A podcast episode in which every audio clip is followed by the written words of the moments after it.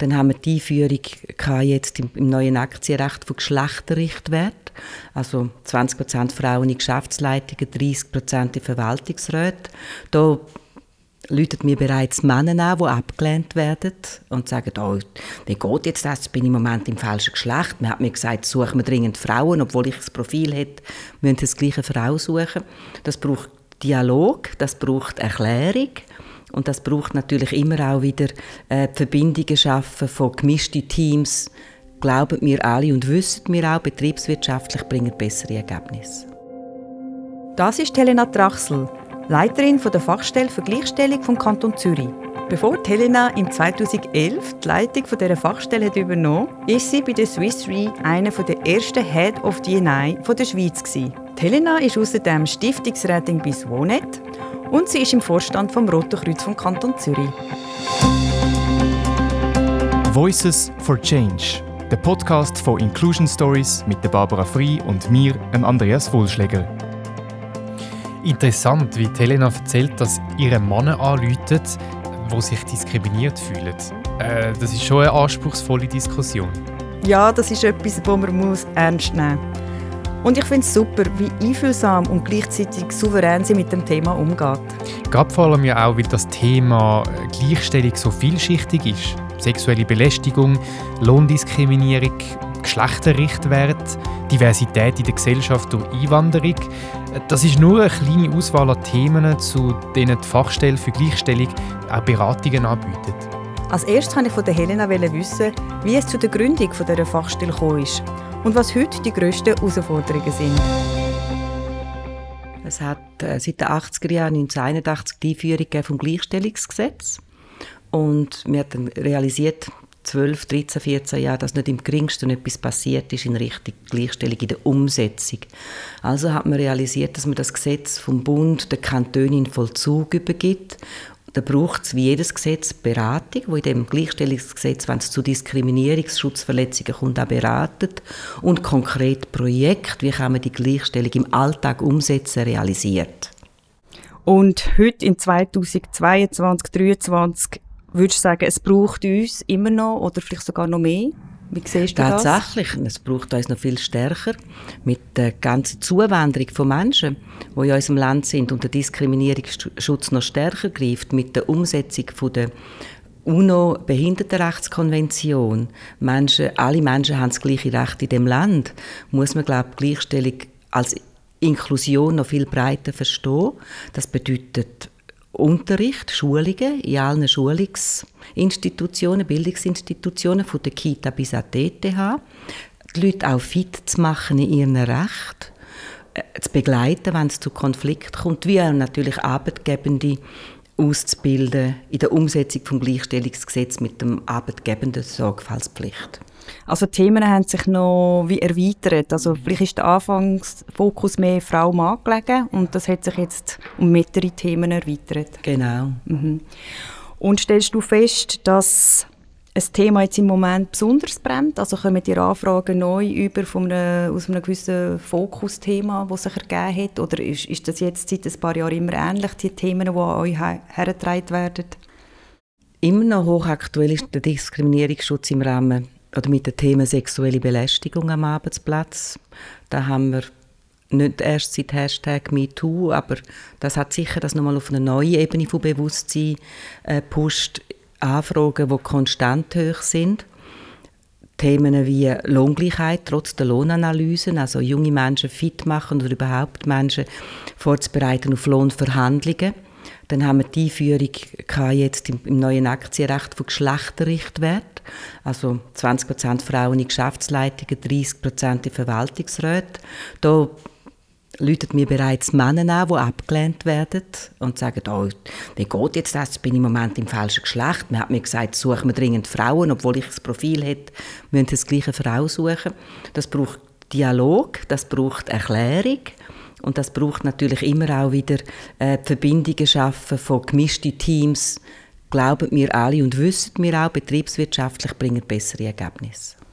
Also es gibt wirklich auch Personen, die dir anrufen. Es sind nicht nur Organisationen und, und äh, Fachstellen andere oder äh, Head of DNA in kleineren oder mittelgrößeren Betrieben, die eine Frage haben an uns, sondern auch Personen individuell haben wie eine Art Not und Leute da. Mhm. Zwischen 700 und 1000 Beratungsstunden leistet die Fachstelle an Bürgerinnen und Bürger, an Einwohnenden vom Kanton Zürich zu Diskriminierungsschutzfragen im Rahmen des Gleichstellungsgesetzes. Und haben ihr da eine Art wie eine Hotline? Also kann man immer anrufen oder? Man kann immer anrufen.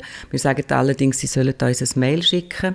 Ähm, häufig nehmen sie immer rum, nehmen das Telefon ab. Wenn wir besetzt sind, rufen wir zurück. Mhm. Und wie groß ist der Teil eurer Beratungen für Personen, für Individuen in Bezug auf quasi gegenüber Beratungen von Organisationen?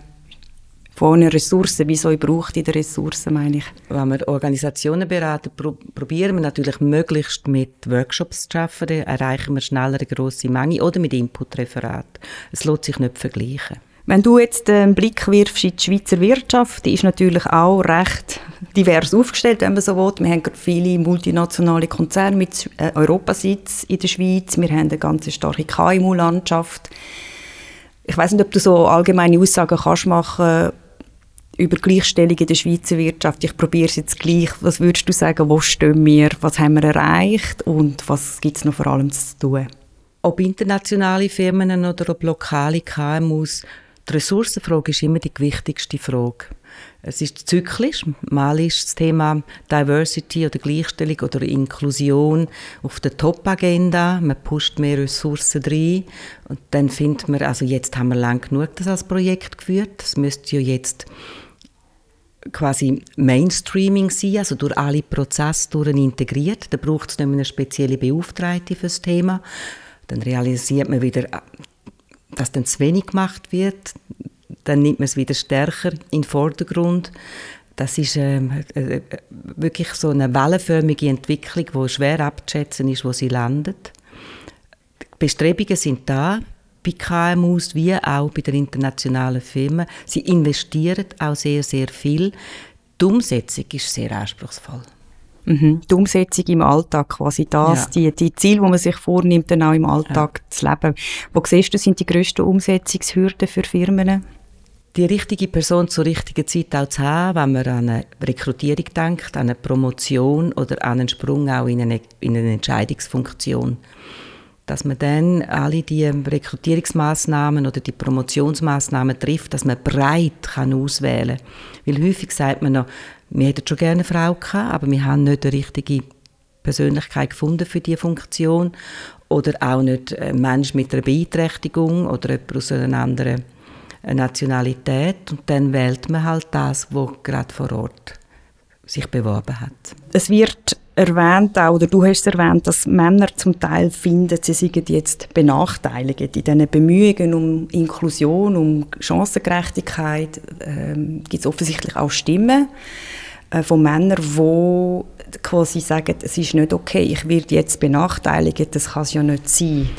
Das ist eine sehr anspruchsvolle Diskussion es geht nur über Dialog, über Ausgewogenheit, über Einsicht auf beiden Seiten, dass sich ein Mann ausgeschlossen fühlen dass er aber auch sieht, was halt über Jahrhunderte passiert ist mit den Frauen in dem Land, dass man locker uns in die Tasche gelogen hat und gesagt, wir sind eine alte Demokratie, aber auf 50 Prozent der Bevölkerung gar nie gebaut hat oder ihnen keine Mitsprache, keine Mitbestimmung gegeben hat, dass es viele Anläufe gebraucht hat, bis das so wie war dass das natürlich eine Verletzung ist, wie früher für uns auch, wenn wir nicht haben dürfen mitgestalten so auch für die Männer, ja, das muss man sehr ernst nehmen.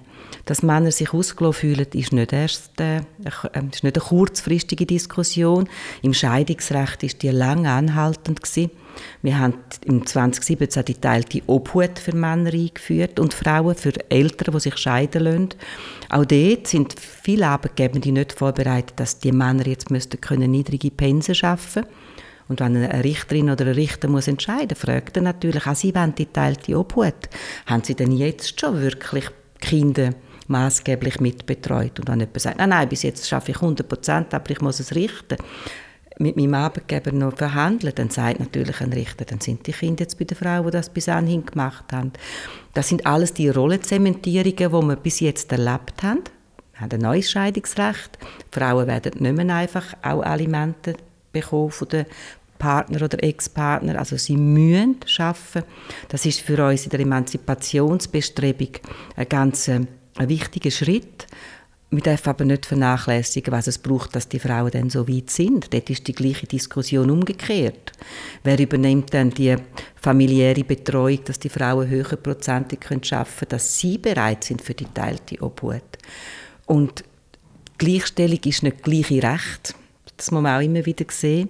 Was heißt denn gleichgestellt sein miteinander im Alltag? Ähm, gleiche Rechte, gleiche Pflichten. Da werfen uns Männer zu Recht auch ja, gerade im Militärdienst, immer wieder vor, dass wir nicht die gleichen Pflichten übernehmen. In der Pensionskasse, dass wir ja mehr, ähm, oder in der AHV, dass wir für weniger Leistung ja die gleiche AHV-Auszahlungen bekommen, dass das doch ungerecht ist. Jetzt haben wir endlich die Witwerrenten anerkannt. Also, dass beide Geschlechter ebenbürtig könnten durch ein Erwerbs- und ein familiäres oder ein privates Leben gehen, braucht es vielleicht zu analogem schwedischen Gesetz einen Eintrag in der Bundesverfassung, wo nicht mehr sagt Gleichstellung zwischen Mann und Frau, sondern beide Erziehungsberechtigten sind verantwortlich für gleichwertige Erwerbs- und Betreuungsarbeit. Mhm. Ja, das ist sehr schön formuliert, gleichwertige Erwerbs- und Betreuungsarbeit. Ich glaube, was du jetzt erzählt hast, zeigt sehr schön, dass das Thema Gleichstellung wirklich nicht das Frauenthema ist. Dass es wirklich Mann und Frau jetzt in diesem Gender-Thema betrifft. Und ich glaube, das fehlt heute äh, oft, dass man viel zu stark auf Frauen fokussiert, auch in Unternehmen, wenn es darum geht, Diversität und Inklusion mal als Thema aufzunehmen, denkt man zuerst an die Frauen. Und ich denke, es ist ganz wichtig, all die Beispiele, die du genannt hast, dass man merkt, es geht um beide. Es gibt Gebiete, wo die einen im Vorteil sind, Gebiete, wo die anderen im Nachteil sind. Und ich glaube, viele Männer sehen die Chancen noch nicht wirklich, die sich mit dieser Diskussion bietet, auch aus stereotypen Rollenerwartungen auszubrechen, auch mehr Freiraum haben wirklich in der Gestaltung von ihrem Leben. Und ich sehe die Chancen eigentlich noch müsste man noch viel mehr nutzen, auch für die Männer. Und das leitet mich über zu der nächsten Frage. Also was könnte man machen, dass die Männer sich mehr engagieren in dem Thema, dass sie ja wirklich äh, mitgestalten in dieser Frage von der Gleichstellung?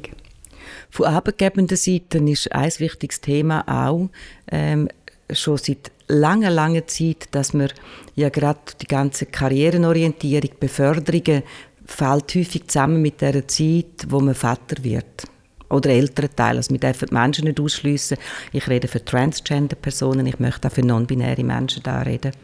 Und dass, dass man diese Modell nicht kann differenzieren und sagen, zwei, drei Jahre ähm, trotzdem Promotion, auch wenn ich Teilzeit die ersten Jahre. Vielleicht noch nicht die volle Leistung für das Unternehmen, wie man sich erwartet, aber die bringt ja dann eine Person, die so committed ist und auch dankbar ist, dass man hat das können vereinbaren eine gewisse Zeit nachher trotzdem.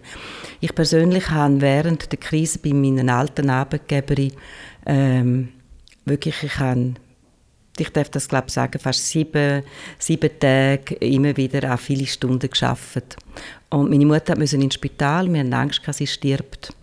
Und äh, ich bin aus der Größten, ich bin wirklich im Wirbelsturm mit der Mitarbeitendenentlastung nach der Finanzkrise 08, 09, habe ich mit meinem Laptop zu lachen im Kanton Schweiz, wo ich herkomme, eindocken im Spital und ich bin fünf Tage und fünf Nächte einfach noch bei und habe von dort aus geschafft.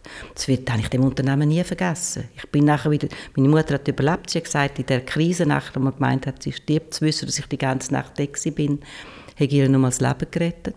Hat uns eine Zeit gegeben, zu wissen, der Abschied kommt, uns allen, auch meine drei Geschwister hat uns zusammengeschweißt und mir hat äh, eine Liebe zu dem Unternehmen gegeben und zu meinen damaligen Vorgesetzten und meinem, meinem Team, wo äh, tief greift. Ich würde, es ist eine Hingabe, glaube ich, an, an, an, was möglich wird. Und ich habe meine Leistung ja trotzdem gebraucht.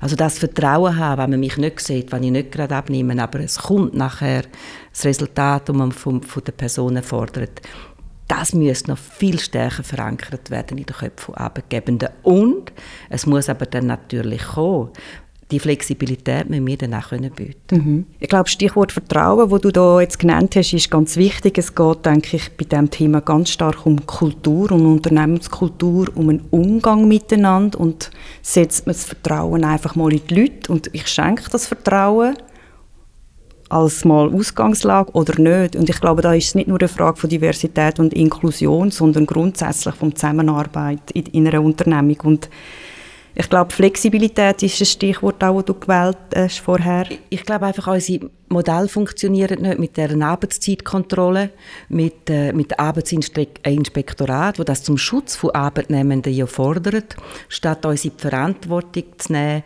und zu sagen, dann schaut, wie ihr das organisiert. Wir vertrauen darauf, dass ihr Maurerequipe das Haus dann schon in No Time aufbaut, aber nachher vielleicht können kompensieren dass man viel flexibler wird, wie man sich Freizeit und Arbeitszeit kann gestalten Genau. Und das, das da, ich weiß nicht, ob das Umdenken wirtschaftlich möglich wird. Weil wenn ich mir jetzt überlege, ich will ein, ein, ein Haus bauen und ich möchte das gerne im Frühling beziehen und ich sehe, dass vielleicht Baustelle drei Wochen ruht, weil die anderen vorher sechs Wochen Gas gegeben haben und alles läuft. Ich bin nicht so sicher, wie das ankommt. Aber es braucht von uns allen ein Verständnis, dass Anspannung und Entspannung berufliche Tätigkeiten und private oder auch freizeitliche äh, andere Tätigkeiten wir selber können mit unseren Vorgesetzten, mit dem Auftrag, mit dem Leistungsnachweis koordinieren und ausführen, dass das könnte ein Modell sein, wo man könnte einmal in, verschiedenen Branchen experimentieren und Pilot äh, starten. Das mhm. wäre schon mal ein Anfang. Ja, ein gutes Stichwort auch das, experimentieren, ausprobieren. Ich glaube, es braucht in diesem Thema auch eine gewisse Offenheit, um zu sagen, wir probieren mal etwas aus und schauen, wie es funktioniert. Wir lernen sicher dazu, so oder so, und dann können wir noch etwas vielleicht justieren. Und ich glaube, das Thema Flexibilität ist auch im Zusammenhang mit der Frage wichtig, wie kann man überhaupt Familienarbeit oder Weiterbildung oder ein Ehrenamt mit Beruf kombinieren. Und ich glaube, wir haben viel Diskussion über Teilzeit als quasi das Wundermittel, wo jetzt da soll Abhilfe geben. Und ich glaube schon, Teilzeit hat Potenzial. Ich sehe aber dort wirklich Gefahr. Bis jetzt wissen wir eigentlich, Teilzeit ist, es, ist ein, sagen wir mal, Einbahnstraße in Bezug auf Beförderung. Das ist einfach Fakt. Und ich frage mich, wie wir das schaffen äh, in den Unternehmungen und, dass wir, und auch in den Behörden, dass Teilzeit nicht mehr äh, ein Problem ist bei Beförderungen. Und ich glaube, das ist eine grosse Herausforderung für viele Organisationen. Mhm. Ich bin ja nie eine Befürworterin von Teilzeit. Ich bin eine grosse Befürworterin eben von flexiblem können arbeiten. Ähm, unser ganzes Sozialversicherungswesen ist teilzeitlich ähm, äh, eine Minusrechnung für Paar. Also auch da, wir müssten das anpassen an eine flexible Rentenkopplung für besonders niedrige Pensen äh, das betrifft vor allem Frauenberufe, muss man auch noch mal wieder deutlich sagen, wo dann im Alter in die Altersarmutsfälle droht, äh, reinzukommen. Aber der andere Teil, den du ansprichst mit der Teilzeit, man kann in, in Lebensarbeitszeit denken, man kann mit Betreuungsgutschriften arbeiten, äh, muss eine Karriere so linear sein? Wieso tut die Erziehungsarbeit nicht auch im Lebenslauf einen Mehrwert generieren, wo mhm. Arbeitgebende möglicherweise einen Gewinn daraus sehen? Wieso kann man Frauen mit Kindern nicht daheim zu Online-Weiterbildungen motivieren, dass sie im Beruf drin ajour bleiben? Da kann ich mir mit der heutigen Technologie sehr, sehr viel vorstellen. Das könnte man organisieren, wir sind einfach weit entfernt, dort zu investieren.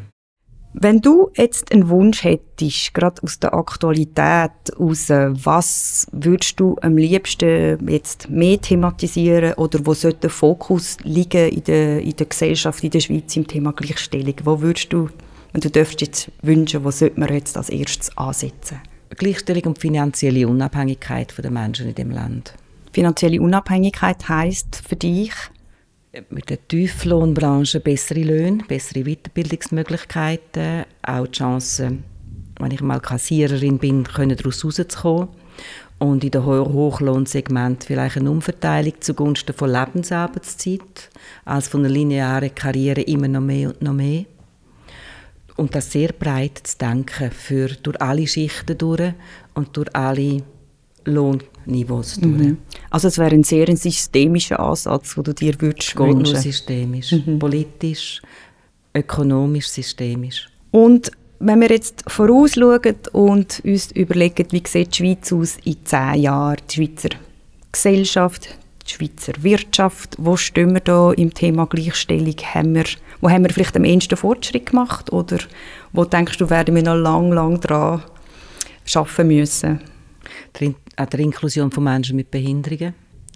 Ähm, jetzt sind wir gerade hoffentlich dran, Sexualrecht so zu revidieren, dass Ja, Ja heißt. Also, dass nicht einfach Nein, Nein heißt, ja. sondern die Unversehrtheit auf meinem Körper da ist. Und wenn ich nicht kann Nein sagen im Schock, heißt das nicht, dass die Person weitermachen darf. Dann mit der Individualbesteuerung, mit dem Steuersplitting auch gerade für Paar oder für verheiratete Paare mal eine Heiratsstrafe abschaffen. Das gibt wieder finanziell mehr Verantwortung für die Frauen, aber auch finanziell mehr Unabhängigkeit. Mhm. Und wenn das dann einmal drei, vier Jahre trägt, schauen wir. Ich denke, die Wirtschaft wird weiter wachsen, nicht in dem gleichen Maß wie vorher, was auch nicht schafft, nicht schafft. Ähm, es wird sicher gleiche Recht für alle ein wichtiges Thema bleiben, also zu schauen, dass man Parallelgesellschaften vermeidet. Da meine ich auch angelsächsische Expert-Communities, die sich nicht so mischen wie auch andere Communities, die sich wenig mischen, wo man keinen Zugang haben, nicht können ins Gespräch kommen, dass man mit einem Teilhabe Konzept gesamtschweizerisch kann Menschen teilhaben, mitbestimmen, auch schnell reinbezieht in ein Stimm- und Wahlrecht, dass man die Bürgerungen erleichtert dass wir dort wie eine kohärentere Gesellschaftsbasis bekommen und nicht noch mehr uns auseinander dividieren. Das wäre ein wichtiger Wunsch, das sind die Ansätze und ich hoffe, dass wir in zehn Jahren näher dran sind als jetzt. Danke vielmals für das Gespräch, Helena Danke Drachsel. dir vielmals für das Gespräch. Das ist der Voices for Change Podcast. Merci fürs Zuhören. Abonniere uns doch auf Spotify und Apple Podcasts und wir freuen uns auf deine Bewertung.